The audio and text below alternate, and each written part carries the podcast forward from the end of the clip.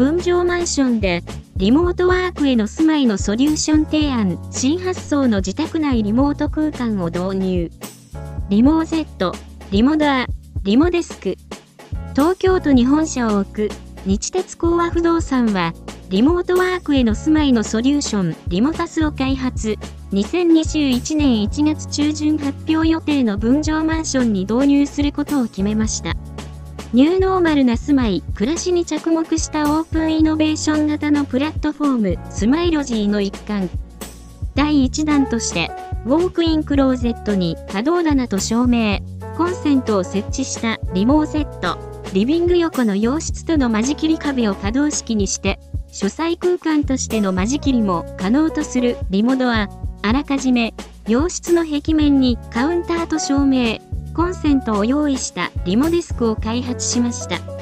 スマイロジーとは、日鉄工和不動産が2020年8月27日に設立したウィズコロナ、アフターコロナ時代の新しい価値観、生活様式に対応するニューノーマルな住まい、暮らしに着目したオープンイノベーション型のプラットフォーム。ウィズコロナ、アフターコロナの観点から、有識者、専門家の知見とともに生活者のリアルな声を集め、健康な暮らし、安心の創出、防災、衛生、働き方の改革、子育て支援、コミュニティの創出という5つのテーマに沿って、ニューノーマルな住まいと暮らしを科学しています。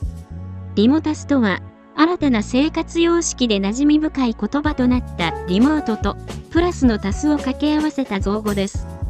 新型コロナウイルスの感染拡大を契機に、リモートワークは急激な広がりを見せており、急激なリモートワークへの広がりによって新たに発生したニーズや不満への住まいのソリューションです。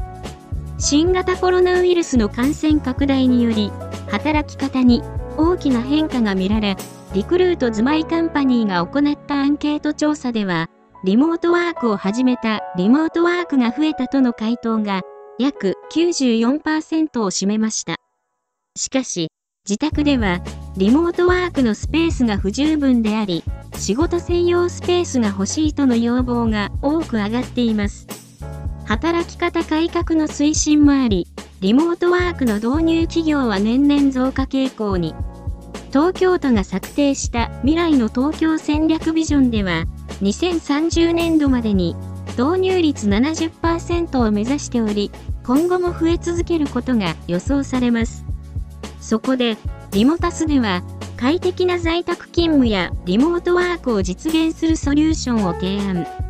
自宅におけるリモートワークについては、朝の子供の身支度や食事の準備により、朝や夜はリビングが使えない、夫婦2人分のワークスペースが確保できない、在宅勤務中は、家族の声や音が気になるなどの一日の中でも変わっていく生活時間に応じた住まいでの過ごし方や住み続ける中で成長変化するライフステージに対応できるよう可変性のある空間としました。そこで今回発表されたコンセプトリモーセットリモダーリモデスクの3つは次のようなものです。一応型収納に可動棚と照明コンセントを設置することでワークスペースとしても使えるリモーゼット。リモートワークを自宅で行うことになったものの、仕事専用スペースが足りず、音漏れ等家族に気を使いながら仕事をしている方が多く見受けられます。リモーゼットは、ウォークインクローゼットに可動棚と照明、コンセントを設置。大型収納としても併用可能なプライベート空間を実現。に間仕切り位置を変更可能。新発想ゴールドアで空間の可変性を高め、リモートワーク空間を創出するリモドア。リモートワークの普及とともに、豊かな家中時間に対する要望も高まり、住まいには、さらなる可変性が求められ始めています。リモドアは、リビングと隣接する洋室間のウォールドアの可変性を高め、間仕切り位置が変えられるように設計。洋室の一部を間仕切り、リモートワークがしやすい空間を効率よく創出します。リビング横の洋室との組み合わせで3種類の使い方を実現し、可変性を高めることでリモートワークのみならず、リビングと洋室の新たな使い方を提案。3収納下部のデッドスペースにカウンターを設置し、テレワーク空間として使えるリモデスク。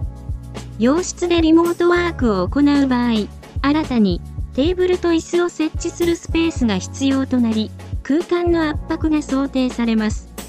リモデスクは、あらかじめ、洋室の壁面にカウンターと照明、コンセントを用意し、仕事や子供の勉強、趣味などに利用可能なスペースを効率よく確保。以上の3つ以外についても、今後、在宅勤務やテレワークなどのワークスタイルにフォーカスし、ニーズに応える商品を順次開発、発表してまいります。